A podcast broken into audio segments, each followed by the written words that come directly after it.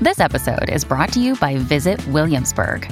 In Williamsburg, Virginia, there's never too much of a good thing. Whether you're a foodie, a golfer, a history buff, a shopaholic, an outdoor enthusiast, or a thrill seeker, you'll find what you came for here and more. So ask yourself, what is it you want? Discover Williamsburg and plan your trip at visitwilliamsburg.com.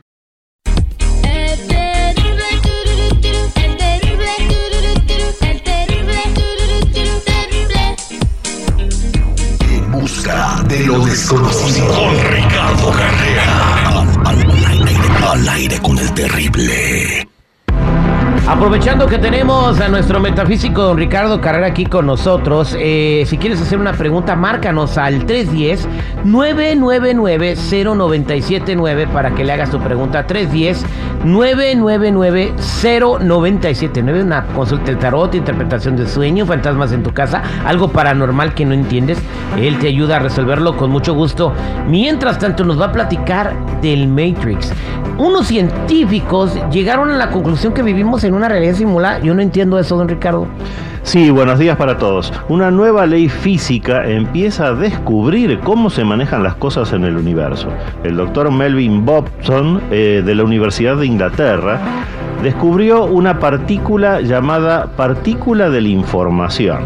Todo en el universo la tiene y es ejecutada como un programa informático. Pero lo más curioso es que ese programa informático lo ejecuta una entidad superior, como en la película Matrix.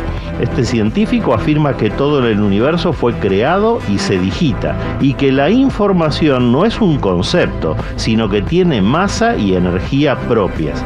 Está diciendo que los pensamientos son energías, y a esta materia, que no se puede todavía detectar, la llama materia oscura.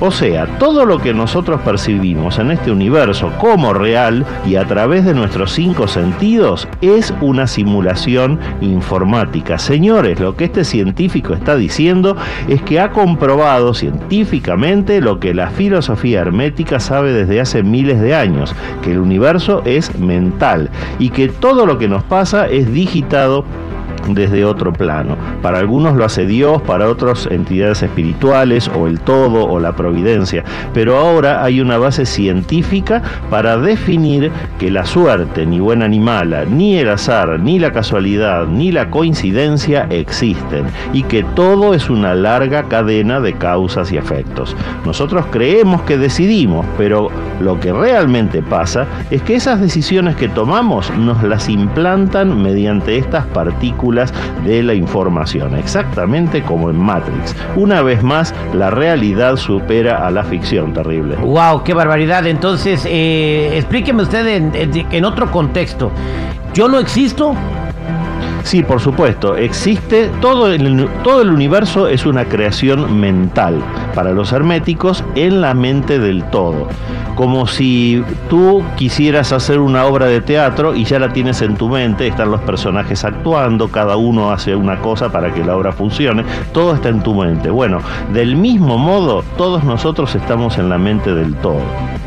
Es un concepto muy profundo que está en el borde de lo que el ser humano puede llegar a conocer. Recomiendo leer un libro que se llama Equivalión, que lo explica muy bien el principio del mentalismo, así se El llama. Kibalión tiene, es un libro que tiene como 4.000 años, lo escribieron los egipcios, eh, Hermes Trismegisto se llama. Sí, Hermes Trismegisto se quiere decir Hermes eh, tres veces grande, Ajá. Trismegisto. Hermes era el que después para los romanos fue Mercurio, el que llevaba y traía mensajes entre los humanos y Bueno, los dioses. Eh, lean el libro, pero pues si la gente no quiere leer ni el mil chistes, menos ese libro. El Kibalión se llama el Kibalión, está fácil de leer, está chiquito el libro, no son, no son muchas páginas. Voy a las llamadas telefónicas 8667-945099, 8667-945099.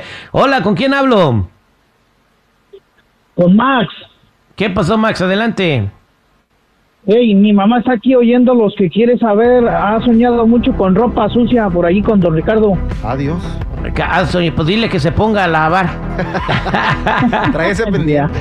Mira Max, el Ay. tema de la ropa sucia significa renovación, significa cambios en la vida de tu madre. Le están advirtiendo desde el plano espiritual que hay cosas que ella tiene que dejar de lado, renovarlas. Ese es el sentido de lavar la ropa. Eh, tu madre sabrá a qué nos estamos refiriendo. Puede ser algún cambio en las relaciones personales, puede ser una mudanza, iniciar otro trabajo o tener alguna actitud distinta frente a la vida. Pero definitivamente tu madre sabe qué es lo que ella tiene que cambiar. Eso le están advirtiendo. Ropa sucia también es un platillo de Puerto Rico, ¿no? La ropa sucia, ¿no? Sí, cubano. Ah, es cubano. Sí. ¿Y ¿Qué es? Es que carne de puerco. Es, es- sí, es una carne guisada y desmechada Ajá. que se sirve con, bueno, como hacen todo en Cuba, con arroz y frijoles. Mm. Muy, muy rica comida. Bien, eh, vámonos con otra llamada telefónica. Hola, ¿con quién hablo? Buenos días, Hola, ¿con quién hablo? Con Oscar. Oscar, adelante, te escucha don Ricardo Carrera, adelante con tu pregunta. Mire, yo cuando tenía uso de razón, este empecé, me, me decían mi, mi padre, mi mamá y mis hermanos que ya teníamos que dejar, cuando uno se fallece, teníamos que dejar de descansar a la persona, ya no diciéndole su nombre, ya no llamándola, ya no, ¿me entiende? Algo así. Que ya Sí, de Oscar. descansar, pero, pero ya tengo una pregunta. Yo hice un corrido que se llama Corrido Vanessa Guillén. Y mi pregunta es que si la siguen mencionando, ella no va a descansar en paz, o dejo la canción que siga o la quito. Mira, Oscar, no hay una definición única para lo que estás planteando. ¿Por qué? Porque depende de la evolución personal de la persona fallecida. Si la persona fallecida tiene mucha evolución eh, personal, o sea, espiritualmente es muy avanzada, apenas fallece ya parte, porque sabe cuál es el camino para continuar.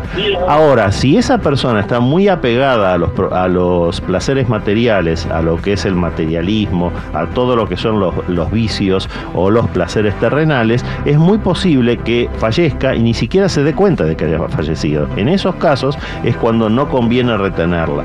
Por eso no conviene eh, ni siquiera por amor retener a una persona fallecida si no tenía evolución espiritual. Te repito, depende de la persona fallecida. ¿por qué personas que de repente se les muere un hijo o algo, o una mamá, y todo el tiempo están este, recordándolo y poniendo cosas en las redes sociales y platicando de ellos, y ay, esa canción le gustaba a mi hijo, ay, esa canción le gustaba a mi mamá, Sí. y llevan así mucho tiempo, entonces el, el alma, o sea, literalmente se va a quedar en pena, ¿no? Porque siguen Exactamente. agarrando la que en, el- en este plano Si esa astral, ¿no? persona fallecida no tiene suficiente evolución espiritual, nosotros la estamos reteniendo y eso jamás hay que hacerlo, ni siquiera por amor.